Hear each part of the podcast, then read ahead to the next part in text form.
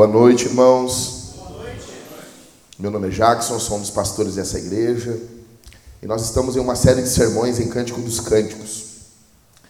Eu vou pedir que você ore por mim enquanto estiver pregando, porque eu estou com uma dor de garganta muito forte. Muito forte mesmo. Uh, eu sei que o homem é dramático, eu sei disso. Mas é, eu nunca tive uma dor de garganta tão forte. Essa noite eu, eu acordei de tanta dor de garganta que eu estava. Tá bom? Então, eu tô com muita, muita dor de garganta, assim, muito difícil para engolir. Saliva, tá bom? Então, eu peço que vocês fiquem orando por mim aí e me ajudem. A minha esposa também não vai estar, ela estava na conferência, queria muito estar aqui, só que ficamos até tarde na rua ontem, nós vimos, nossa imunidade baixou, muita coisa. Então, começou, a gente zero foi a minha esposa lá em casa, ela ficou doente, depois ficou minha filha, e agora por último fiquei eu. Tá bom? Então peço que vocês orem por mim. Abra sua Bíblia em Cântico dos Cânticos, capítulo de número 4.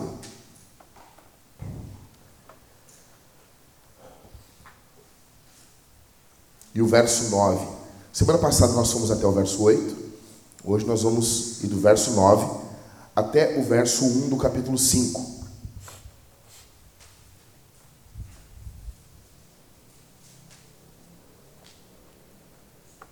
Eu não sei o que, tem nessa água aqui, mas eu acho que isso aqui não é água, tá? Sério. Vê uma água para mim, por favor. Se puder não ser gelada, melhor ainda. Eu acho que não é água. Tá um gosto assim, tipo de tiner, assim. Não sei. Talvez queiram me matar aqui, né? Talvez os pastores aí já ajeitaram tudo com vocês. No mundo tereis presbíteros. Tô brincando. Não se faz isso. Então vamos lá, capítulo 4 de Cântico dos Cânticos até o, o verso 1 do capítulo 5. Você roubou meu coração, meu amor. O original aqui é minha irmã, minha noiva. Roubou meu coração com um só dos seus olhares, com uma só pérola do seu colar. Como são agradáveis as suas carícias, meu amor, minha noiva. O seu amor é melhor do que o vinho, e o aroma do seu perfume é mais suave do que todas as especiarias. Os seus lábios destilam mel, minha noiva. Mel e leite se acham debaixo da sua língua, e o cheiro dos seus vestidos é como o cheiro do Líbano. Meu amor, minha noiva, você é um jardim fechado. Se você lembrou de alguma canção, pode cantar na tua mente aí um manancial recluso, uma fonte selada. Os seus renovos são um pomar de romãs, com frutos excelentes, enas com ardos. Nardo e açafrão, cálamo e cinamomo, com todo tipo de árvore de incenso, mirra e aloés, com todas as principais especiarias. Você é fonte dos jardins, poço de águas vivas que correm do Líbano. Pode pegar isso aqui para mim, Isabela. Se não for te incomodar, muito obrigado. É, bota fora isso aí, cuida para ninguém, ninguém beber. Qual verso que eu parei? Oi? Parei no 15?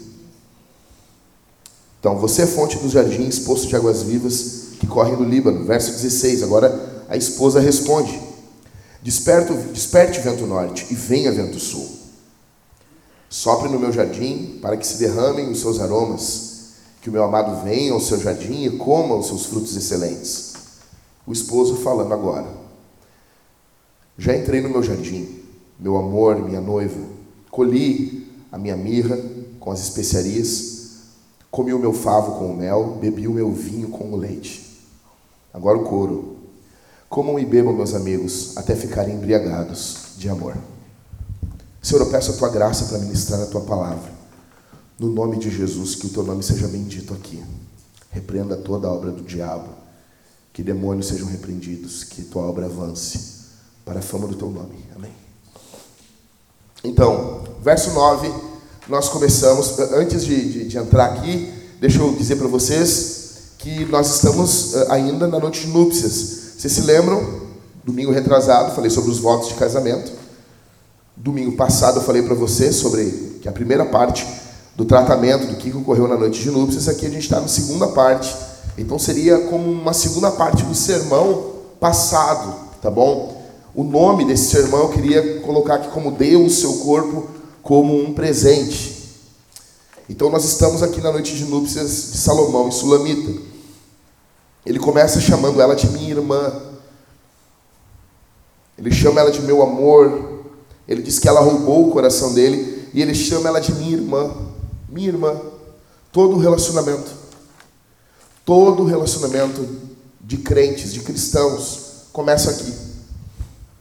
Antes de haver sexualidade, casamento, antes de haver qualquer coisa, precisa haver um tratamento de irmãs e irmãos.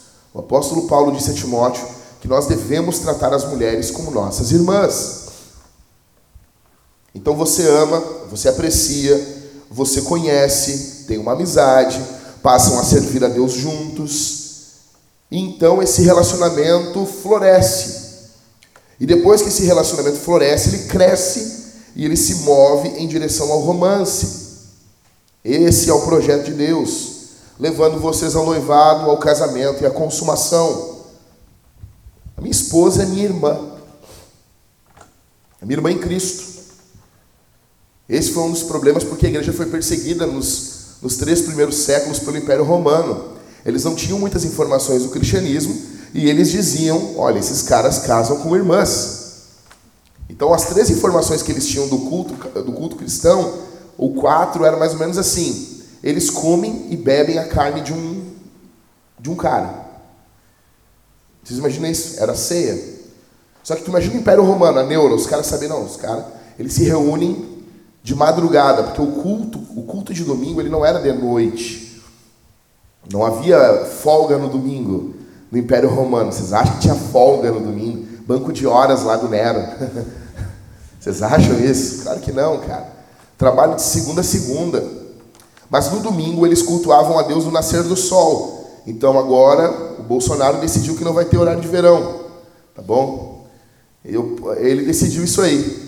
Eu não gosto do verão, mas do horário de verão para regular o horário, para não amanhecer 5 e meia, eu achava bom. Apesar de implicar com quem gosta. Mas nosso culto teria que ser 5 horas da manhã, por exemplo. Enquanto estivéssemos no meio dos louvores, o sol estaria nascendo, apontando a ressurreição de Jesus no domingo. Então, os irmãos se reuniam. Os irmãos adoravam a Deus no domingo. E a, a, a, informação que eles tinham era a seguinte: eles comem e bebem o sangue de um cara, são canibais. Isso é fato. É engraçado hoje, mas os caras eram mortos por isso. Segundo, eles casam com irmãos, irmãs, são incestuosos.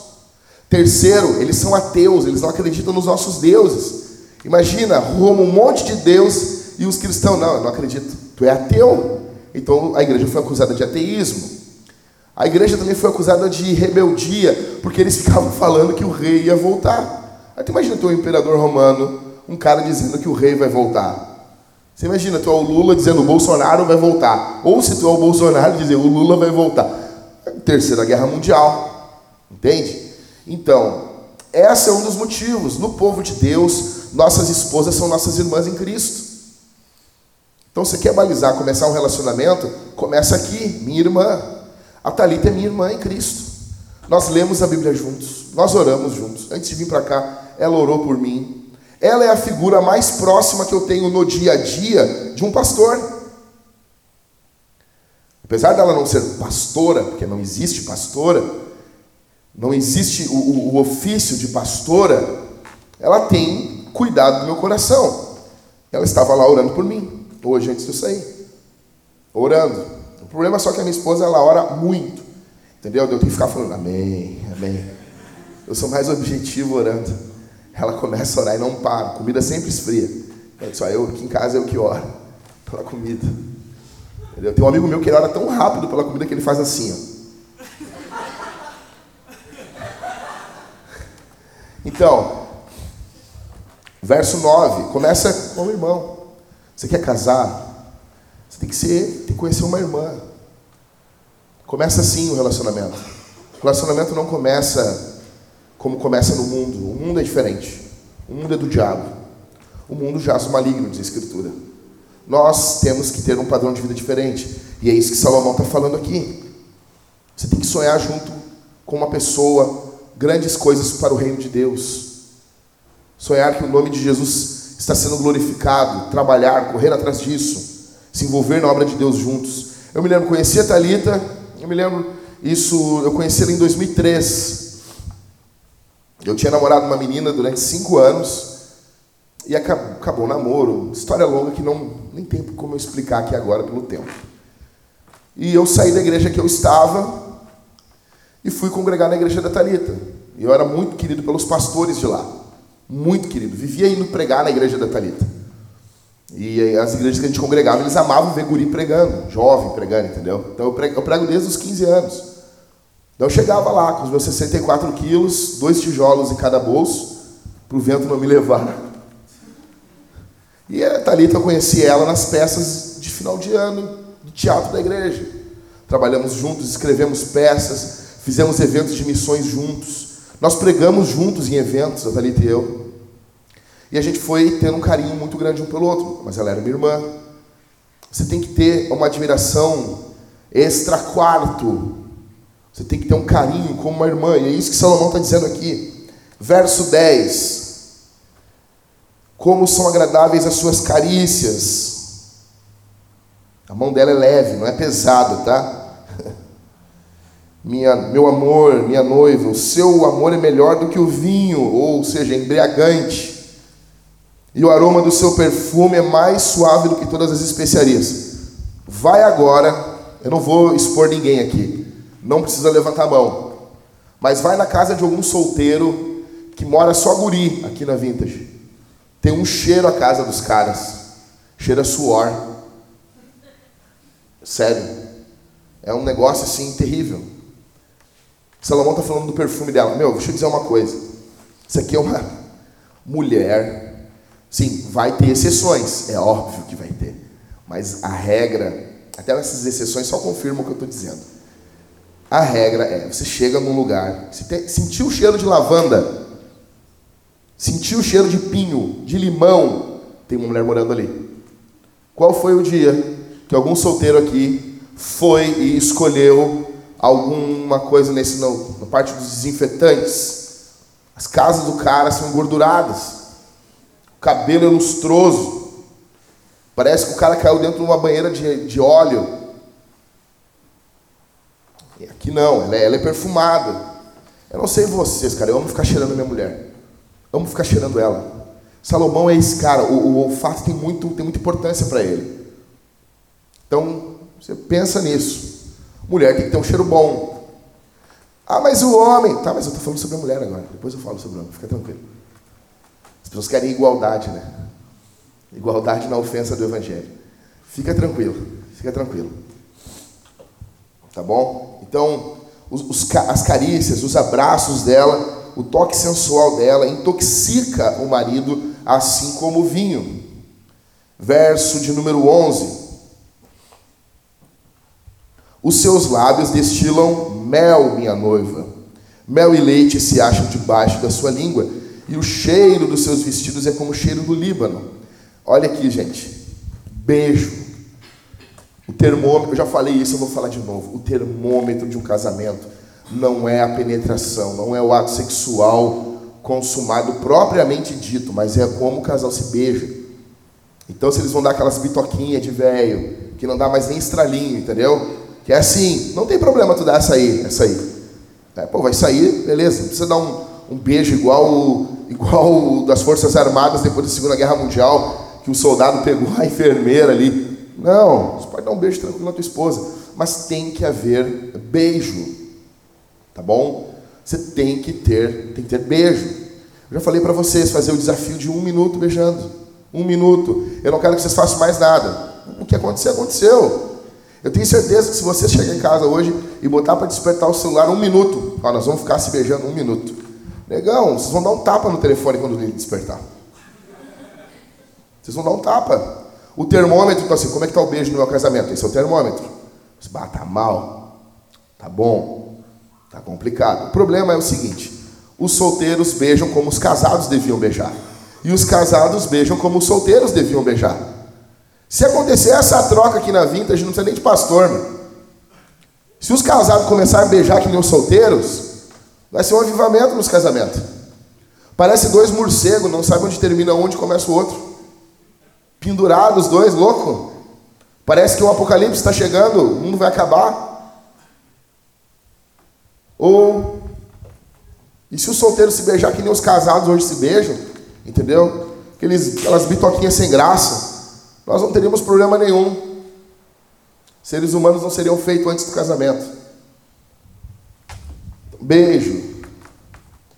Aí Salomão descobriu o que na língua dela? Lê o texto aí, verso 11. Olha só, cara.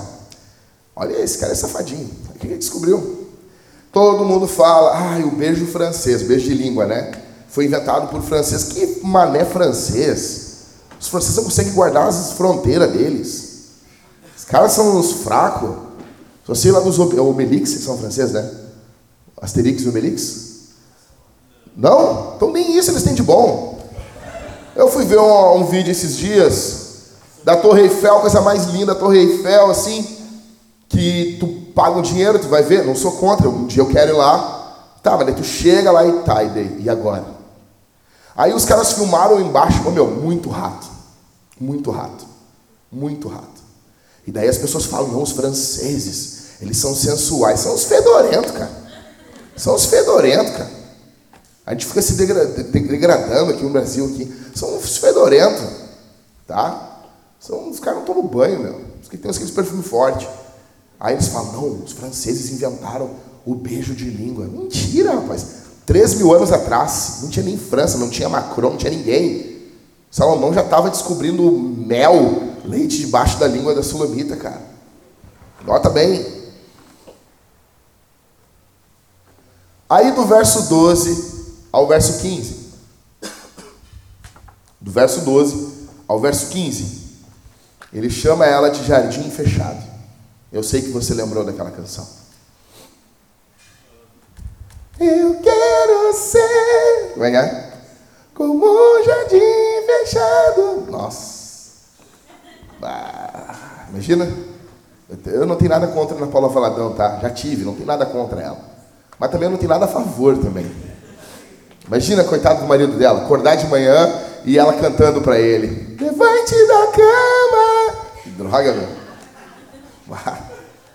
Tá bom, você lembrou da canção? Beleza. Mas o que, que o texto está dizendo sobre jardim fechado? Sobre virgindade. Na Palestina existiam paredes de pedra que cercavam os jardins para impedir a entrada de estranhos. Somente o dono legal do, do jardim tinha a chave, o código que acessava o jardim. Salomão é esse cara. Jardim aqui se nós formos descendo o corpo dela, conforme eu falei para vocês no sermão passado, ele vai elogiando os olhos, ele vai elogiando o cabelo, ele vai elogiando o nariz, ele vai elogiando o pescoço, a boca, os seios, ele vem descendo o corpo dela, aí ele elogia o jardim dela. O jardim é a vagina dela. Está dizendo que ela é virgem. Está dizendo que o corpo dela não é um parque de diversões. Não é uma bola de basquete que todo mundo bota a mão, não é corrimão de shopping. Só que falar isso nos dias de hoje, tu é careta.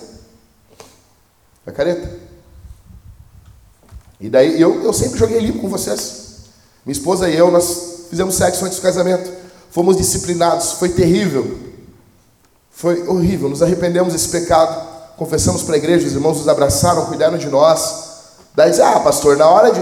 É, pode ser, cara. Pode ser que eu seja um hipócrita mesmo. Mas faz o seguinte, cara, eu fiz mais outras coisas erradas também. Eu derrubei, quando eu estava com seis anos na creche, eu derrubei um, um escorregador lotado de crianças, elas quebraram a perna, quase morreram. Vai derruba também. Eu fui atropelado, sabia, uma vez? Eu atravessei sem olhar para os dois lados na rua e fui atropelado. Por que, que tu não me imita nisso também? Vai na Bento agora, fecha os olhos e diz o que, Halisson? Como é que é? Eu tenho o corpo fechado. Nenhum mal vai me acontecer. Te lembra do Papael, Halisson? Só os antigos se lembram disso aqui. Quem se lembra do Papael?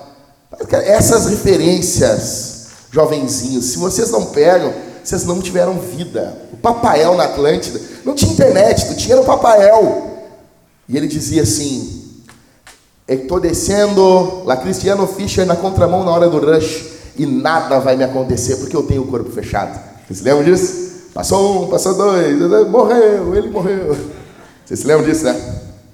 É, só os mais antigos, só os old, se lembram, só os vintage.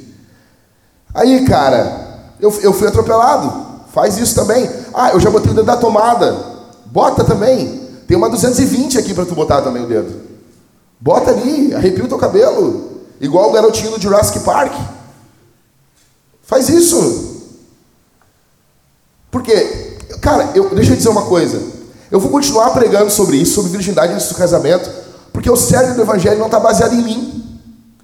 Está baseado em Jesus. Você se imagina quando Moisés chega para os caras e ele dá os dez mandamentos. Aí está lá, sexto mandamento. Qual que é o sexto mandamento?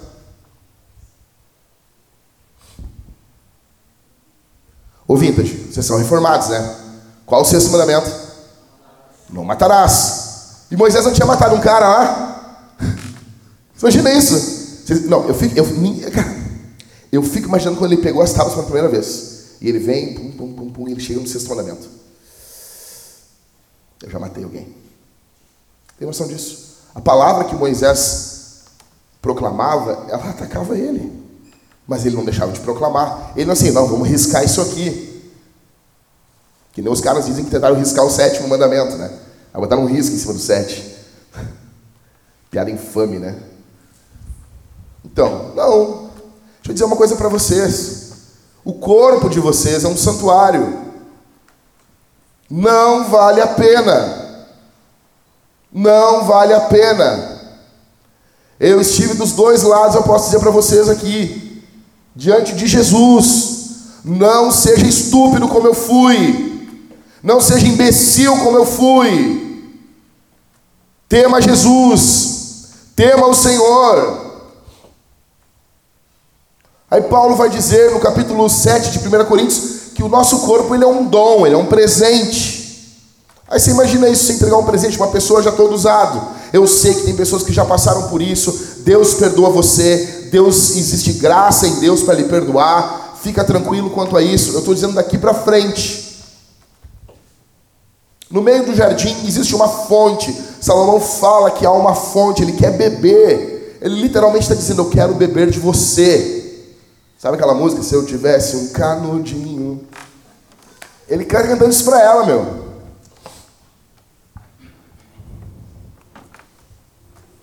Ele quer desfrutar ela. Esse é o problema de muitos casamentos. Os casais não se desfrutam. Não há um desfrutar um do outro. Você tem que desfrutar da tua esposa, minha irmã. Você tem que desfrutar do teu marido. verso 16, aí ela fala: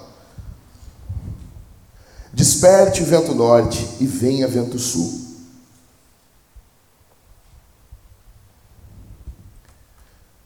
Até agora, os conselhos dela eram qual? Quais? Não desperta. Você se lembra? Eu falava para as moças, não desperta. Agora é para despertar. Agora é para arregaçar. Agora é para arrebentar. Agora nós vamos rodar a baiana. Desperta, tu que dormes. Desperta. Agora é tempo do amor, agora é o tempo da paixão. O vento norte é um vento limpo, que ele empurra as nuvens na Palestina. O vento sul é um tempo úmido. Então, quando esses dois ventos se juntavam, davam uma espécie de El Ninho, entendeu? É uninha. Que os nomes femininos são os mais ralados, né? Vocês notaram isso? Fala com o meteorologista e pergunta o nome do, dos furacão. Quando o nome é masculino, é nível 4, nível 3. Quando o nome é feminino, nível 8. Chega varrendo tudo. Parece a mulher do cara chegando em casa na, assim, naqueles dias, entendeu? Chega enlouquecida. Acorda de manhã no sábado louca. Tu acorda de manhã, tá as coisas tudo para cima na tua casa. Uma loucura.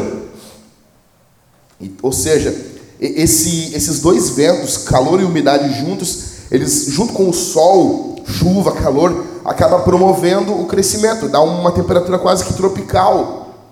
Favorável ao crescimento, ao, ao assim, uma estação muito próxima à primavera.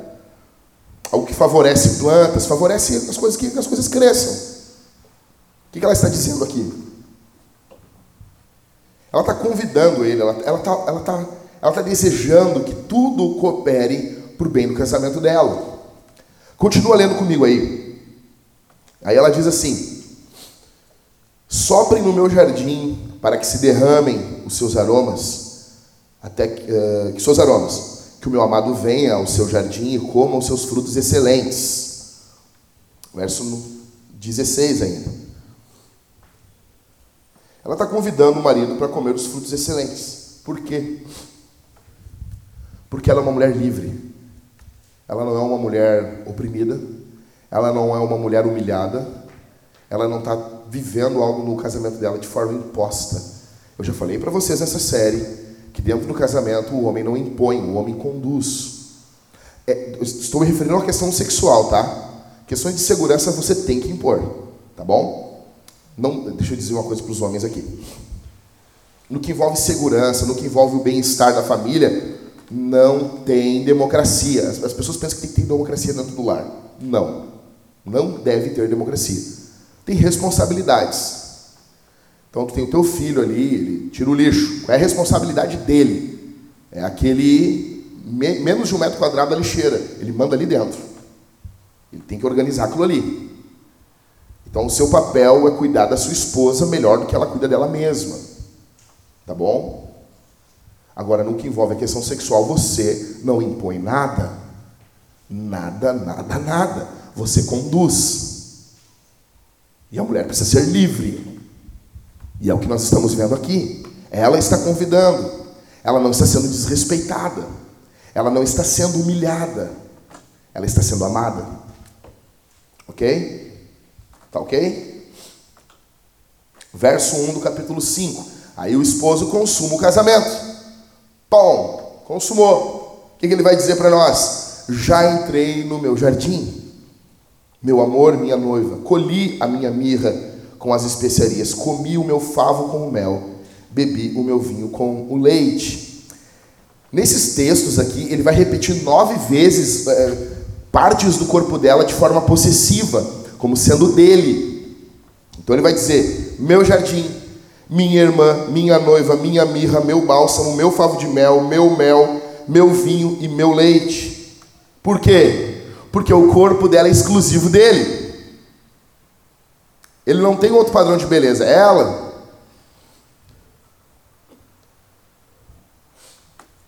Casamento é exclusivo. Aí a gente chega aqui no coro, que os desgraçados dos teólogos liberais. Teólogo liberal é uma praga, entendeu? Tem que botar num paredão e fuzilar. Estou brincando. Isso eu falei brincadeira. Foi brincando isso aí. Não posso dizer que meu coração não, não pensa isso. Não, estou brincando. Não tem que fuzilar, não. Porque a gente está lendo os teólogos liberal hoje, os caras já estão queimando no inferno há 50 anos. Fica tranquilo. Está lendo, oh, eu descobri uma coisa aqui. A palavra, ela não é a mesma coisa que a escritura. Entendeu? Você vai botar na internet, eu prego uma hora na semana para vocês, mal mal. Aí tu passa um tempão pesquisando a porcaria dos vídeos na internet. Aí tu vai ver uns caras falando que palavra é uma coisa, escritura é outra, sabe? E Bíblia é outra coisa. Tá bom, bonzão. Mas quando tu tá lendo isso, o cara já tá no inferno, entendeu? O cara já tá lá sendo assado. E o que, que esses caras falam? Eles falam que aqui era um convite de Salomão para os amigos dele dormir com a mulher. Vocês acreditam nisso? Mente, a mente dos caras. E hoje, com os teólogos entendendo mais de originais, entende que o que foi falado aqui não é nenhum dos dois, é o coro que está falando isso. Por isso que as novas Bíblias já vêm aqui escrito coro. Comam e bebam, meus amigos, até ficarem embriagados de amor.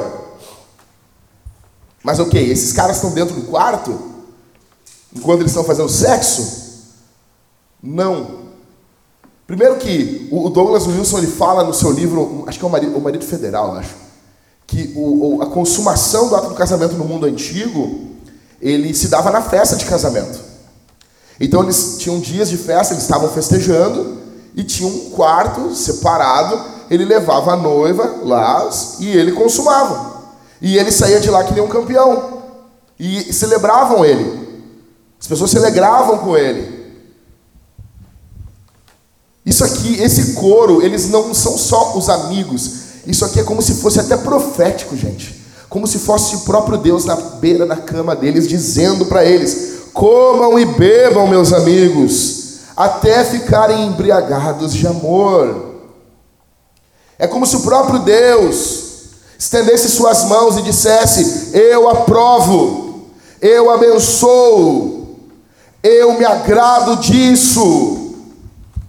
Desfrutem o prazer um do outro, desfrutem a união.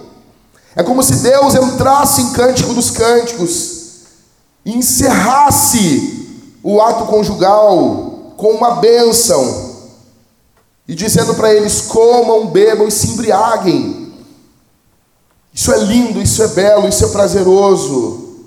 O nosso santo Deus, ele não fica apavorado quando você está com o teu esposo ou com a sua mulher, entendeu? Ele não está assim, ah, eu não acredito que eles vão fazer isso. Uma vez uma irmã chegou para mim e disse: Pastor,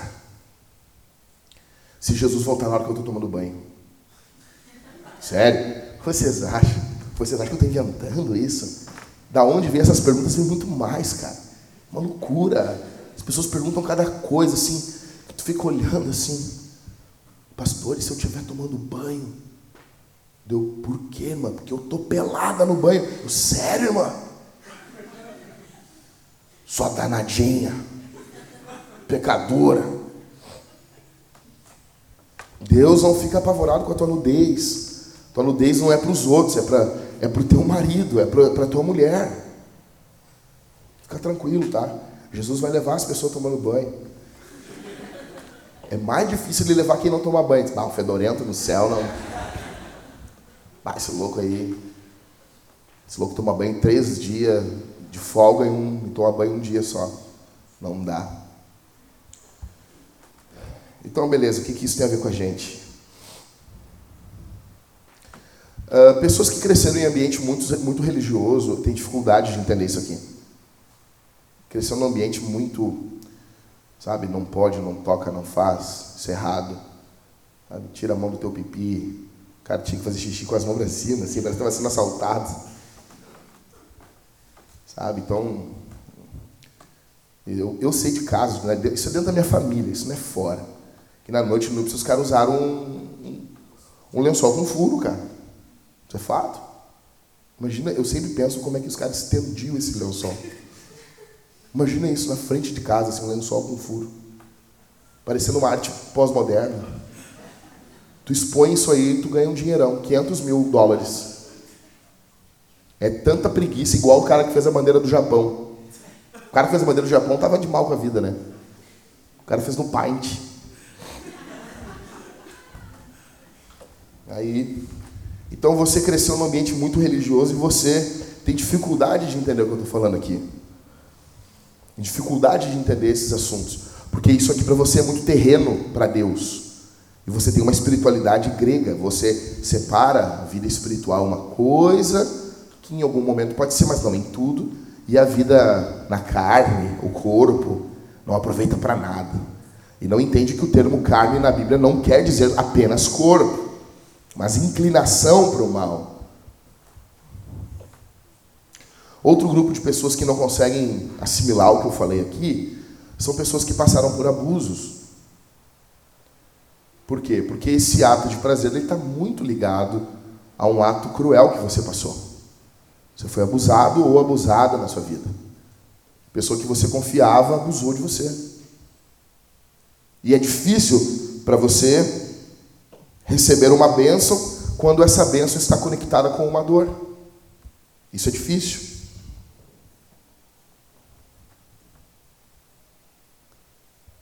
Para vocês, eu diria que vocês precisam ter uma nova visão do ato sexual. Olhar Jesus no pé da cama dizendo: Eu abençoo vocês. Eu estou feliz com vocês. Eu diria que o teu esposo, ele não é o teu abusador. Ou se ele é, você deveria nos dizer, nós deveríamos chamar a polícia. Mas eu acredito que não está ocorrendo isso aqui.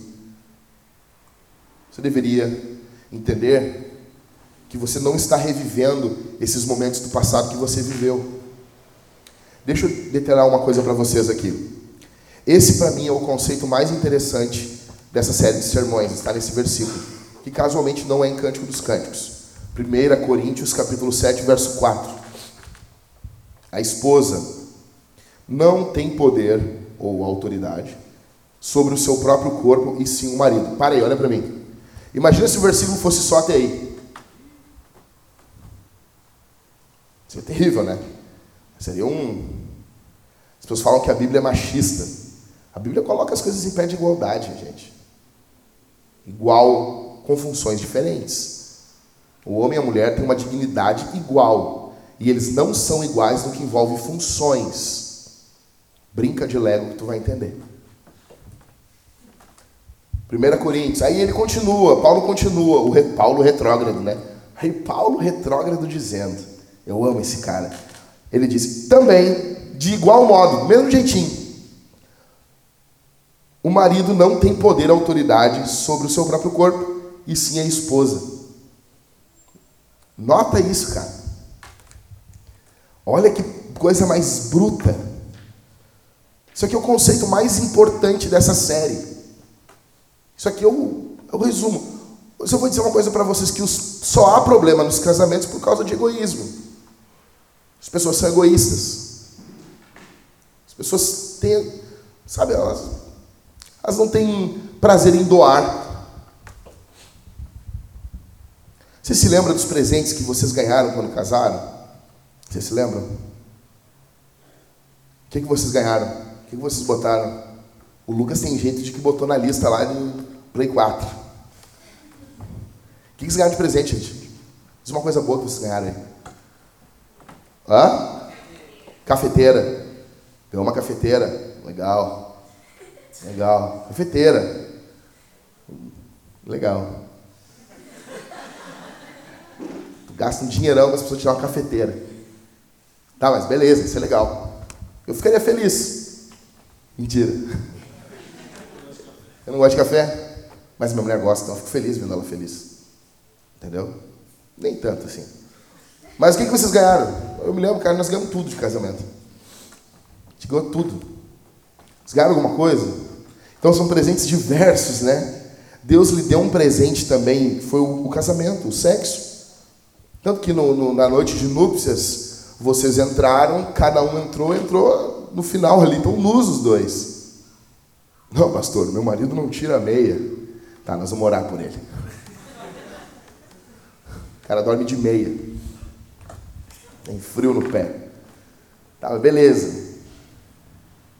Mas você não entrou com carro, com, com dinheiro, porque o mais importante não é isso. A noite núpcias é quando você dá à sua esposa o seu corpo e ela dá o corpo dela a você. Vocês deram um ao outro. Então vamos lá, essa palavra autoridade ou poder aqui, ela significa controlar, ter domínio, governar. Ela pode trazer várias sensações para os casais, para as mulheres e para os homens. Alguns casais ficam felizes e outros ficam apavorados. Então, o que isso significa para as mulheres? Porque Paulo começa aqui com as mulheres. Primeiras damas. Então vamos lá. Significa você dizer, minha irmã, para o seu marido que você confia nele, que você não é mais dona de si mesmo. Significa você rir da frase meu corpo, minhas. Hã? Que frase idiota, né? Meu corpo, minhas regras. Sempre quando alguém fala essa frase, eu imagino o Quasímodo. Meu corpo. A pessoa fala essa frase, ela já. Meu corpo, minhas regras. Então, ou seja, não tem mais o teu corpo, tuas regras. Eu duvido você falar isso no aniversário onde você vai. O dono do corpo da mulher é o homem. Não, não, não, não. Está, está muito branco. Fala assim, Viviane, amanhã. O dono do corpo da fêmea é o macho. É o macho que manda. Amanhã eu conto o resto para vocês. Daí tem outro lado, né? Mas fala só isso aí. Que elas vão. Não, tem que ter liberdade de expressão. Ou seja, o que a mulher está dizendo para o marido? Ela está dizendo: Eu entrego o meu corpo livremente como um vaso para você, para dar e para receber amor. A mulher não está entregando uma parte do corpo, é entregando todo o corpo. É tudo do marido, não é nada dela. Louco isso, né? Ah, mas e se ele for um estúpido? Por isso que você tem que ouvir os pastores e não casar com um cara estúpido. É preferível você não casar do que casar com um idiota, um imbecil. E a gente tem visto um desfile de idiotas. As pessoas saem da nossa igreja indignadas. Vocês não têm amor. Olha, desse deu aí a gente não tem mesmo. As pessoas saem, eu quero viver os meus sonhos. Sabe essas frases terapêuticas de Instagram, né? Ame você, menina. Ame você, se ame. Lute com uma garota. Aí tá lá o cara trocando pneu para a mulher com a frase lute com uma garota. Eu me nego. Se eu estou passando na rua e tem uma mulher, uma mulher assim, lute com uma garota, ela pede, ai moço, tu podia? Não, não posso. Por quê? Meu corpo, minhas regras. Eu falei isso aí para uma mulher uma vez, né? ela discutindo, eu disse, moça, deixa eu dizer uma coisa para ti. Eu não vou discutir contigo porque eu não discuto com mulher. Por que tu não discute com mulher? Porque é meu corpo, minhas regras. Eu criei essa regra para mim. Eu não discuto com mulher. Tchau. Ah, mas o que? Bloqueei ela. Ficou que nem o Nil. Sabe? Quando está no Matrix querendo falar com a boca. Hum, hum, hum. É muito legal quando a pessoa está digitando ali assim, digitando assim, a pessoa espancando assim o teclado assim, aí tu bloqueia. Você tem certeza que você quer bloquear? Aí tu, tenho. Pum. Aí a pessoa brincando no enter, o negócio não vai. Então, minha irmã, acabou. Seu corpo. Então, assim, você tem que decidir isso antes de casar. Seu marido é um imbecil? Casou. Óbvio que eu não estou aqui referendando violência contra a mulher. Vocês me conhecem, gente. Mas eu prefiro deixar claro nessa gravação. Eu não estou referendando violência contra a mulher, traição. Um cara desse tem que ser preso e sentir o peso da mão do homem. Entendeu? A gente tem que levar ele para uma sala e aplaudir ele. Nós estamos muito felizes contigo, fulano. Nós vamos te abençoar agora. Eu vou impor as minhas mãos sobre ti. Todo mundo vai impor as mãos sobre fulano agora aqui. Daí nós vamos chamar a polícia. Dizer, o cara caiu aqui. Tô brincando, gente, não faz isso. Mas a Bíblia diz que contra pastor tem que ter duas testemunhas. Se ninguém viu nada, tô brincando. Mas, ou seja, não estou referendando violência contra a mulher. Se o teu marido, as pessoas veem assim, ai pastor, o meu marido é um idiota ele não cuida da gente, ele não trabalha, ele não faz isso assim. E, e eu quero largar ele. Mas por quê? Mas é só por causa disso? Ele te bateu? Não. Te traiu? Não. Mas ele é um vagabundo, pastor. Eu tá? E? E? E? Irmã, ama ele. Ama ele.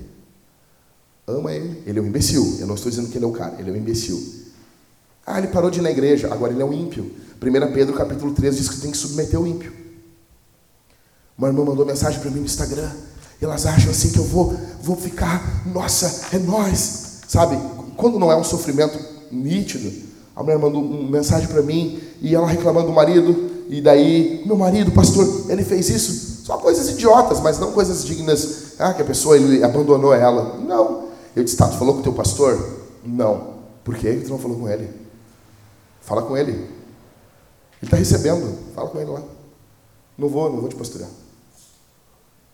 Porque todo mundo quer uma coisa para dividir. O teu marido não é do jeito que tu quer. E tu também não é do jeito que teu marido quer, meu irmão. Então, você tem que entregar o seu corpo para o seu marido.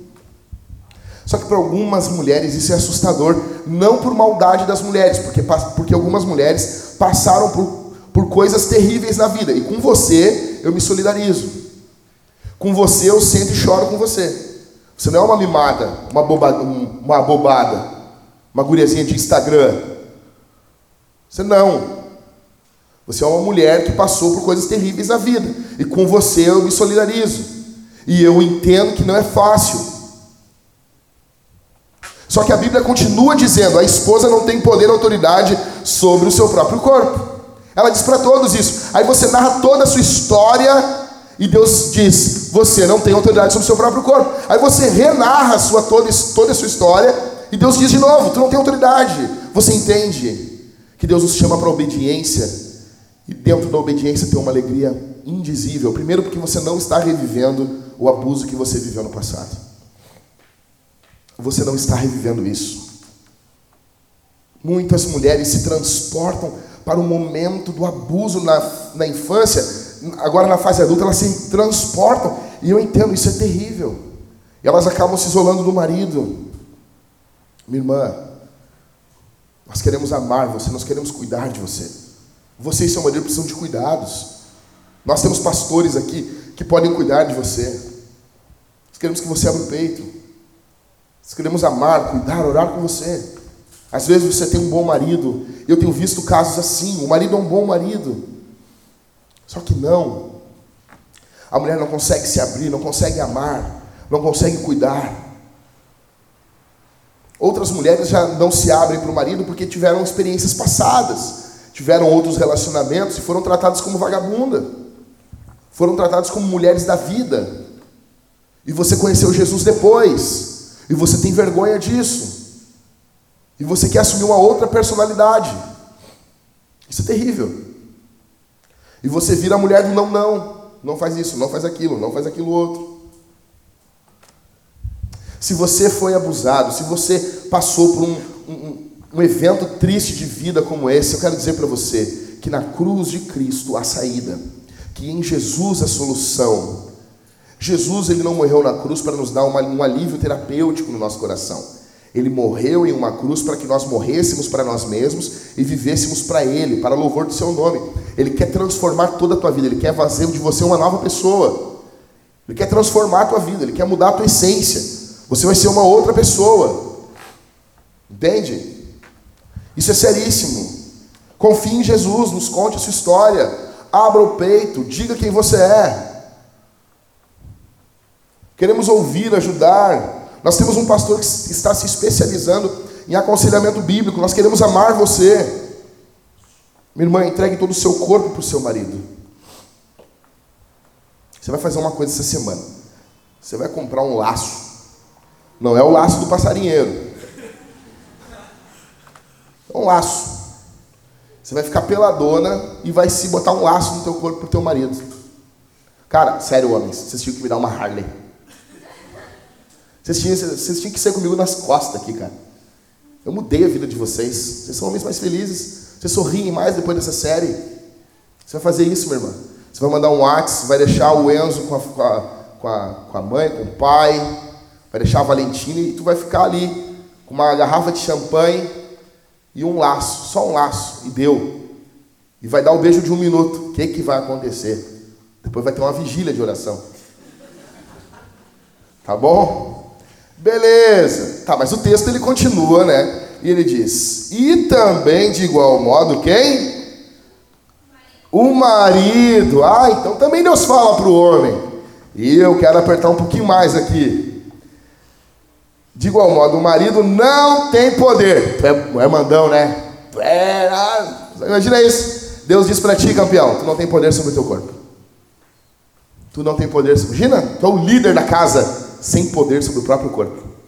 É louco demais, mas. Não tem poder, não tem autoridade sobre o seu próprio corpo. Quem tem é a tua mulher. Você imagina isso?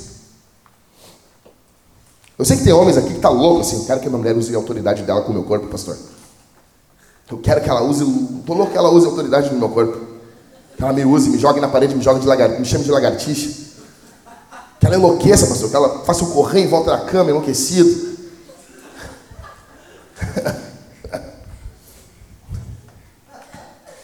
Ó, tem gente correndo aí, ó. Vocês vão ter que me levar daqui para um médico, gente. Só que no caso dos homens aqui, essa autoridade sobre o corpo, ele pode envolver também, em algum momento, um, um momento sem sexo. No começo do nosso casamento, a Thalita, no primeiro ano de casados, a gente tem 14 anos de casado. Não é muito, mas não é pouco, tá bom? Então eu gosto, assim, as pessoas. Tem uns familiares meus, assim, que eles vêm falar assim: Não, vou te explicar sobre o casamento. Eu disse: Não, não, quero ouvir. É muito legal, façam isso, cara. É muito legal, assim, judiar das pessoas. Aí tu fala: Não, não, não quero, não quero ouvir. Mas por quê? Não, porque eu sei mais do que tu. Aí tu fala assim, a pessoa fica te olhando assim, e ela não acredita. Tu é orgulhoso? Aham, uhum, sou. É muito louco falar isso. Uh, no casamento é diferente, né? Todas as, as, áreas da vida, quanto mais tu, tu, teve, tu fez, mais experiência tu tem. O casamento é quanto menos tu fez, mais tu sabe, né? Então assim, bah, o cara, o cara é o Fábio Júnior, entendeu? A mulher de, de João, de João capítulo 4, mulher do poço de Jacó, são as três pessoas que mais têm marido e mulher no mundo. As quatro pessoas, quem? A mulher de João 4, mulher do poço de Jacó. Segundo lugar, o Fábio Júnior. Terceira, a Gretchen. Em quarto, o Kleber Lucas. Que droga, né? Eu não devia ter falado isso. Tá, não, mas sério, Deus está mudando a vida do cara. Só tocou no terreirinho de Umbanda agora. Mas aí, tu pega. Aí eu me lembro que a minha esposa, pô, ela teve um problema de hipertireoidismo, cara ela quando estava parada na cama, parada, deitada na cama, o batimento cardíaco dela ia a 156 batimentos por minuto. Sabe é isso? E em duas semanas ela emagreceu, cara. Tipo, ela ficou com 44 quilos, 42 quilos. Ela ficou muito magra, muito magra. E foi um período que a gente ficou uns três meses, assim, sem ter relação sexual nenhuma. Então eu tinha o quê? 23, 24 anos. Era muito novo, ela também. Porque se ela ali parada em cima da cama, o coração estava 156, imagina, né, né? Imagina, ia morrer. Então, cara, tu tem um amor pela pessoa. E o teu corpo não é teu, o teu corpo é dela. Logo, tu quer o bem. Tu quer o bem. E eu me lembro como se fosse hoje, quando a minha esposa foi fazer o tratamento, ela fez um tratamento com medicina nuclear, com iodo. E nós ganhamos esse tratamento uma médica deu para a Thalita, para nós, né? Quando a Thalita chegou para beber a, a, dose de iodo, chegou uma mulher com uma roupa de volta para o futuro, assim. Parecia, parecia um astronauta, assim, vindo assim. Falava por um caninho, assim. Beba tudo. Não deixe cair uma gota. Se a pessoa fala isso para mim, acabou. É que nem mandar eu não errar uma assinatura. Fui fazer a minha carteira de identidade, assim, fui fazer a carteira de identidade, e o cara olhou para mim e disse assim: eu tinha 12 anos. O cara lá olhou para mim e disse assim: esse é o último papel. Não tem mais. Só vai chegar daqui a duas semanas. E o meu pai veio no meu cangote e disse assim: não erra, piada é bosta. Aí tu olha a minha primeira identidade, tá toda tremida. Eu orei, eu rezei. Aí a pessoa disse para mim assim: não pode derrubar nenhuma gota. Eu ia pegar um negócio assim, ó. Esse é meu carro, já vai, vai parar de despertar. Fica tranquilo, ele é ciumento, ele quer que eu fique dentro dele. Aí me lembro que a Thalita pegou e tomou o, tomou o negócio. E Jesus foi curando ela, graças à medicina, graças à oração dos irmãos. Ela foi ficando bem, foi ficando bem. E ela ficou bem. Só que nós tivemos ali um período de três, quatro meses sem ter relação sexual. E a gente tinha um ano de casado. Então, o homem ele não tem poder sobre o seu próprio corpo. Então vai ter momentos que tem que pegar e, e ficar mais light, meu irmão. Vamos, vamos, vamos destrinchar um pouquinho mais isso aqui? Então, o teu corpo é da tua esposa. Vamos pegar uma parte do teu corpo, então, que tem que honrar tua esposa. Se o teu corpo é dela, os teus olhos. Dar autoridade do corpo para a mulher significa se comprometer integralmente. E eu quero ficar só em duas partes do teu corpo, homem: o teu cérebro e os teus olhos. Aristóteles dizia, cara, cita Aristóteles, cara. Por esse salário que vocês me dão, cara. Eu fico louco com isso. Aristóteles dizia, isso aqui é para você que queria ir para casa do Faustão, vou ouvir uma citação de Aristóteles. Ele dizia assim: agora uma esposa virtuosa é mais honrada quando vê o seu marido, que o seu marido é fiel a ela e não tem preferência por outra mulher, mas antes de todos os outros a ama, confia nela e a mantém como sua. Ou seja, você ser fiel à sua esposa, segundo Aristóteles, honra a mulher. Isso é verdade. Daí para fazer essa coisa bem pós-moderna aqui, Daniel. Vamos analisar o que o Aristóteles falou com base na prática? Olha Beyoncé. A mulher lá se requebrando, louca dançando, e muito louca, girl power, né? As, as mulheres que ficam lá dublando os instrumentos, que é óbvio que é tudo playback, ficam tocando. Não que elas não saibam tocar, tá bom? Mas não sai bonitinho daquele jeito ao vivo. Então elas estão tudo lá, Pro Tools rolando. Aí o marido dela traiu ela. O que, que ele fez? Cara, ele, ele avacalhou com ela. Ele avacalhou com a imagem dela.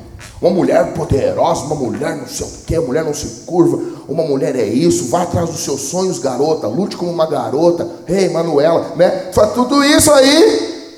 Manuela nunca mais foi na missa, eu estou preocupado com isso. Um ano sem ir na missa. Um ano, ela e o Haddad, um ano sem ir na missa. Sexta-feira fez um ano. O padre está triste, os pastores estão ajudando o padre lá. Nunca mais tomou a ceia. Aí tá lá dançando e o cara sacaneia ela, velho. Ela é uma artista, ela vive da imagem, detonou a imagem da mulher. Ou seja, não honrou, a postura dele desonra ela. Honre sua esposa, sendo exclusivamente dela. Então o que, que significa isso para o homem? Você vai dizer, em primeiro lugar, como Jó falou no capítulo 31 e verso 1. Fiz uma aliança com os meus olhos de não olhar para uma virgem. Então, em primeiro lugar, meu velho, teu corpo tem que ser da tua mulher, começa pelos olhos. Você tá, deixa eu explicar isso para vocês. Eu vou, eu vou dizer para vocês como é que funciona. A primeira olhada é coincidência. A segunda é concupiscência. Então tu está vindo na Rua dos Andrades.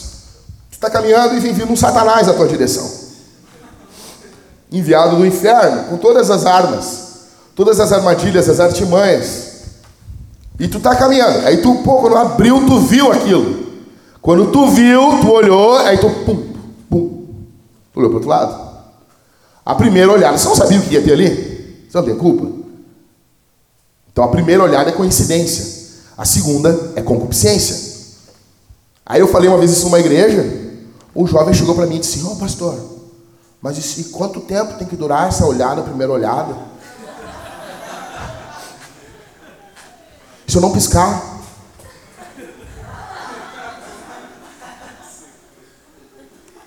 Pastor, eu fico 15 segundos sem piscar. O nego chega a lacrimejar assim. Tu vai fazer de tudo para não guardar a imagem no HD. Entendeu? Delete.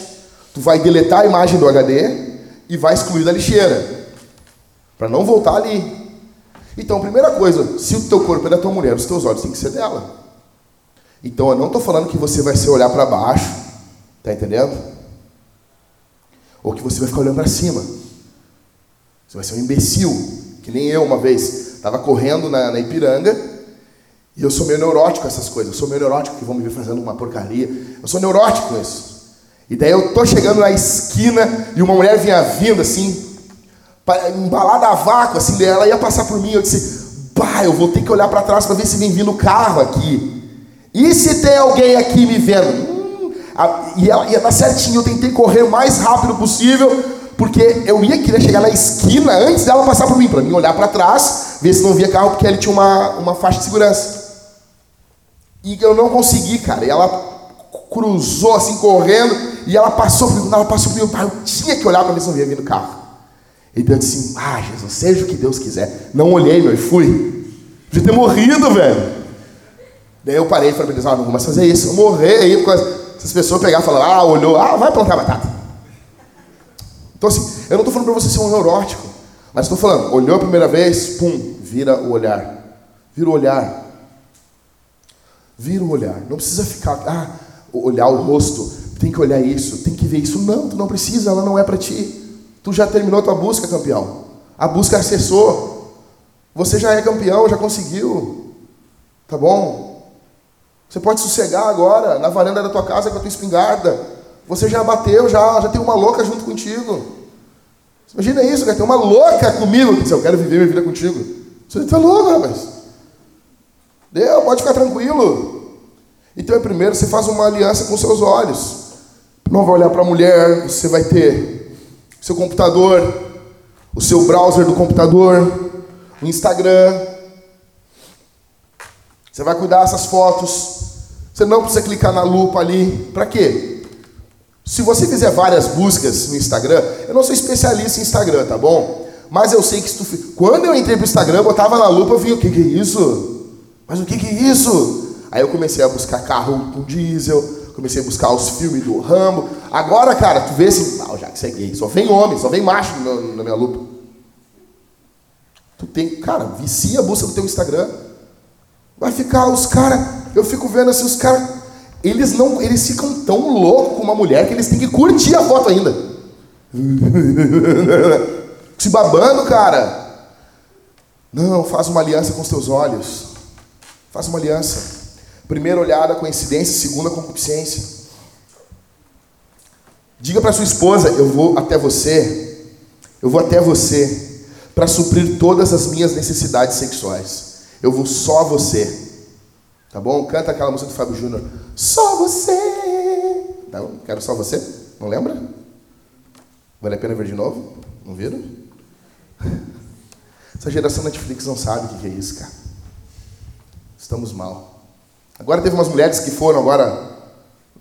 Vocês saíram agora do planeta Terra de, de nave, vocês viram? O tempo que a gente está vivendo. Os maridos estão na cozinha. Então, você vai falar para sua esposa, você sexualmente fiel a você. Faça uma resolução com seus olhos.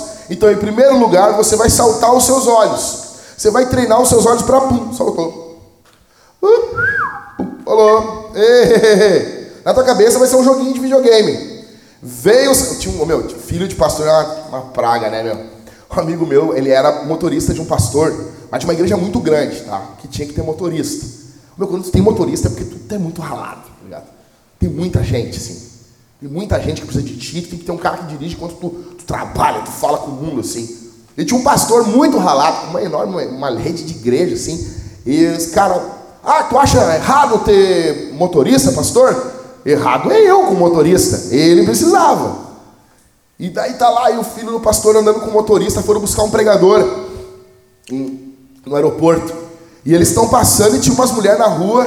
E daí ele dizia assim: Olha ali, Alberi, o inimigo da minha alma. Aquele desgraçado, cara.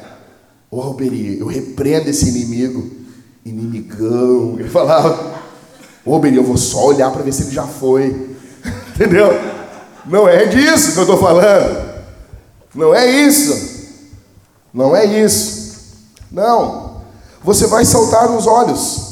Você não vai se prender, não vai prender os seus olhos em imagens sensuais e mulheres bonitas. Isso dura, alguns estudiosos dizem que em seis semanas isso é, impregna em ti como um hábito. Luta, contra, luta, luta em favor disso. Tá bom? Segundo, você vai matar de fome os seus olhos. Você não vai expor os seus olhos a nenhuma imagem ou atividade que possa produzir gratificação sexual. Esse é o plano para Adão. Adão só tinha uma mulher. Tudo era conectado nela.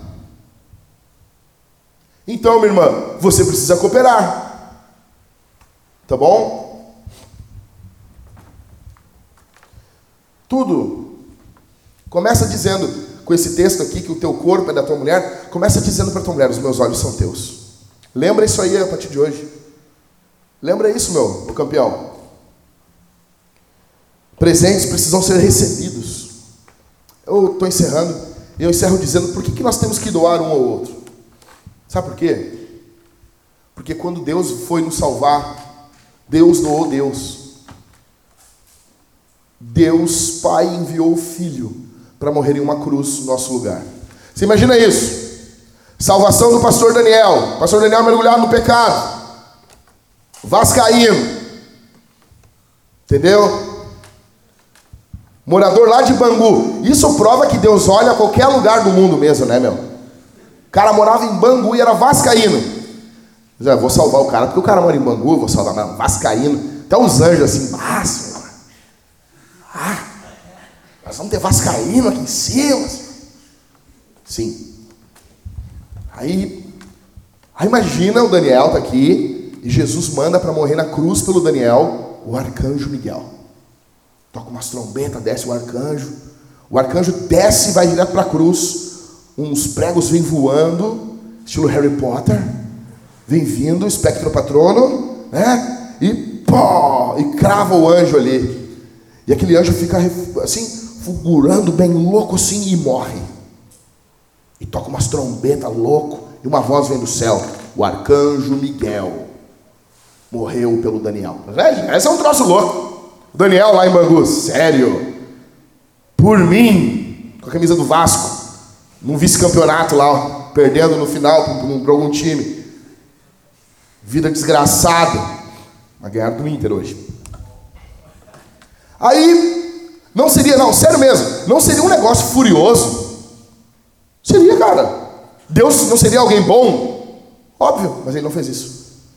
Ele não só enviou para a cruz, isso é o mais louco. Jesus não desceu assim, foi para uma cruz e morreu. Isso já seria fenomenal. Deus morreu na cruz. Isso seria um troço louco, mas não.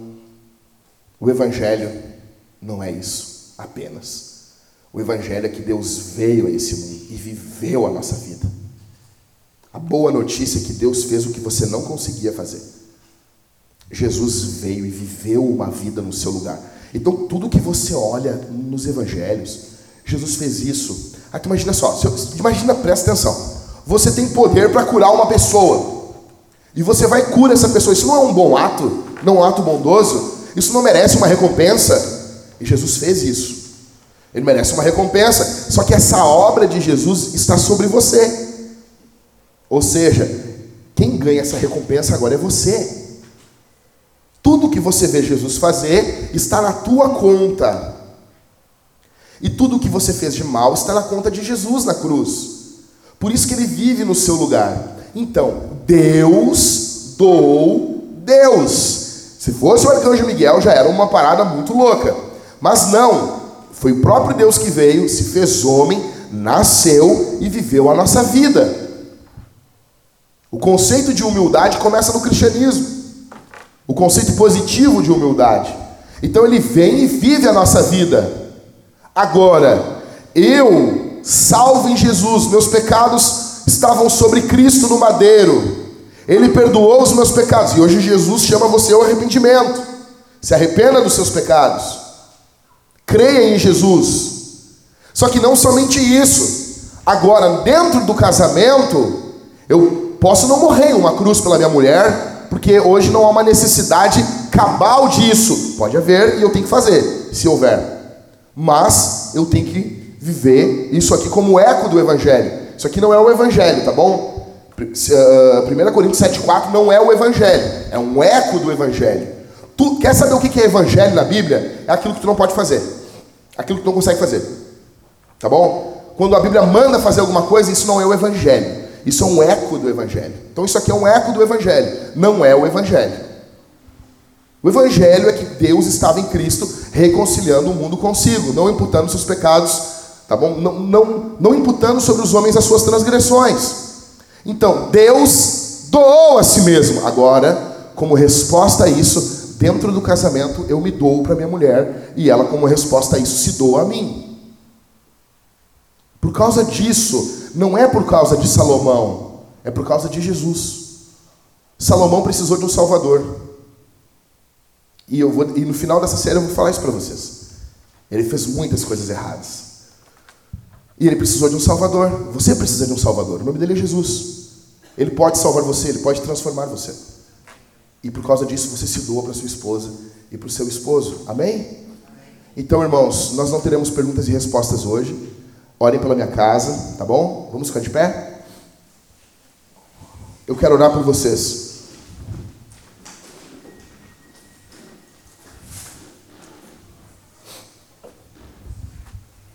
Orem pela minha garganta, orem pela minha saúde, tá bom? Vamos responder esse sermão. Em primeiro lugar, como nós vamos responder? Nós vamos cantar. Deixa eu dizer uma coisa aqui, irmãos. Eu falei com vários pastores para fazer um vídeo sobre o que o seu pastor gostaria que você fizesse, que você não sabe. A maioria dos pastores me disse: eu queria que o povo cantasse alto. Cante alto.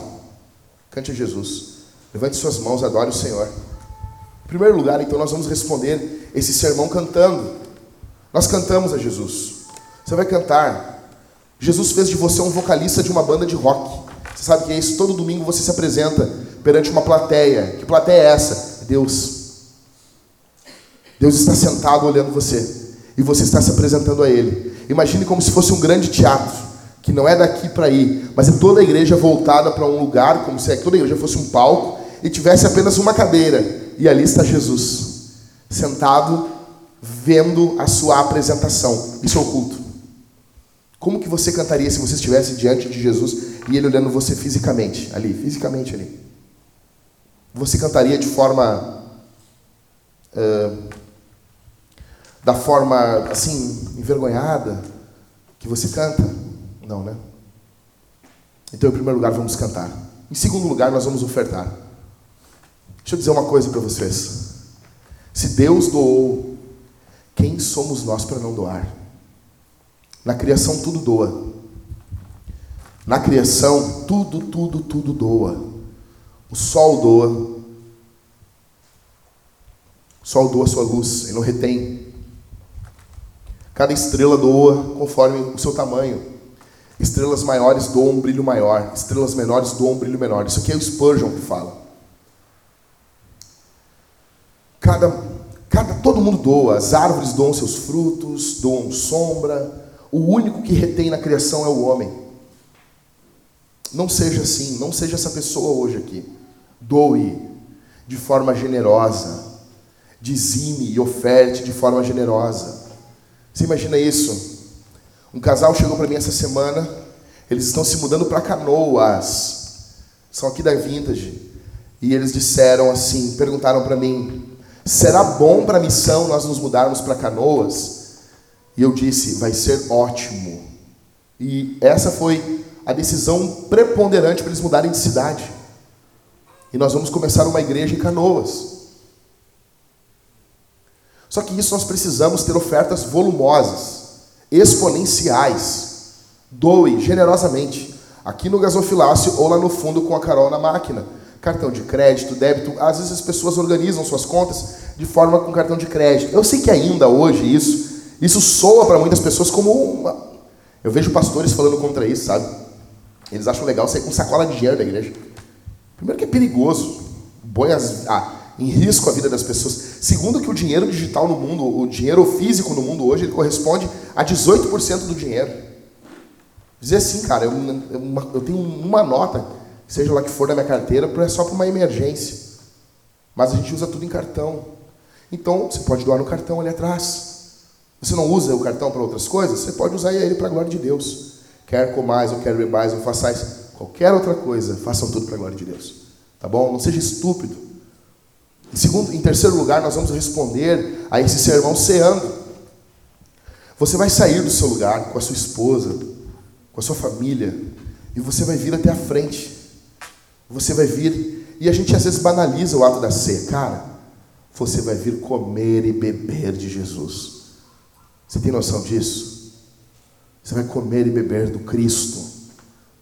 Se vamos comer um pão, é porque o corpo de Cristo foi moído. Esses dois elementos, eles falam de, de algo que prensa. O pão aponta para o corpo de Jesus, porque o corpo de Jesus foi esmagado, assim como um pão é esmagado. O vinho aponta para Cristo, porque você precisa prensar a uva em um lagar. Assim como o corpo de Jesus foi esmagado para que saísse o seu sangue puro, quente que perdoa pecados. Então você vai vir e pelo poder do Espírito você vai comer e beber do próprio Deus. Se você congrega em qualquer igreja, você é convidado. Se você é um evangélico, congrega em alguma igreja, você é convidado a cear junto conosco. Você vai pegar o pão e você vai mergulhar no vinho, no cálice bronze ou no cálice dourado, no suco, conforme a sua consciência e você vai estar comendo e bebendo de Deus. Vamos responder ao Senhor? A banda vai passar aqui, nós vamos responder cantando. Feche os seus olhos, eu quero orar por você. Todos aqueles que vão ofertar, que vão dizimar, eu quero orar por você. Você que está doente, assim como eu, e precisa de uma cura. O Daniel vai estar ungindo os enfermos aqui. Feche os seus olhos. Pai, nós te agradecemos pela tua palavra. Nós te agradecemos pelo teu evangelho. Senhor, na minha debilidade, Senhor sabe como eu estou, como está o meu corpo, como está a minha garganta, meu instrumento de trabalho. Obrigado por me sustentar aqui, não para a glória do meu nome, mas para o bem do teu povo, porque o Senhor ama esse povo. E eu preciso amar esse povo mais ainda no meu coração. No nome de Jesus, obrigado por cada um que veio aqui, Senhor. Cada um que saiu da sua casa, está aqui, veio até esse lugar para ouvir o teu evangelho. No nome de Jesus. No nome de Jesus. Que tua graça esteja conosco, Senhor. Teu poder, tua misericórdia, salva aqui essa noite. Quebranta, restaura aqui essa noite. Cura enfermidades tua graça seja sobre nossas vidas. Transforma casamentos no nome santo de Jesus, para a glória e para a honra do teu nome, Senhor.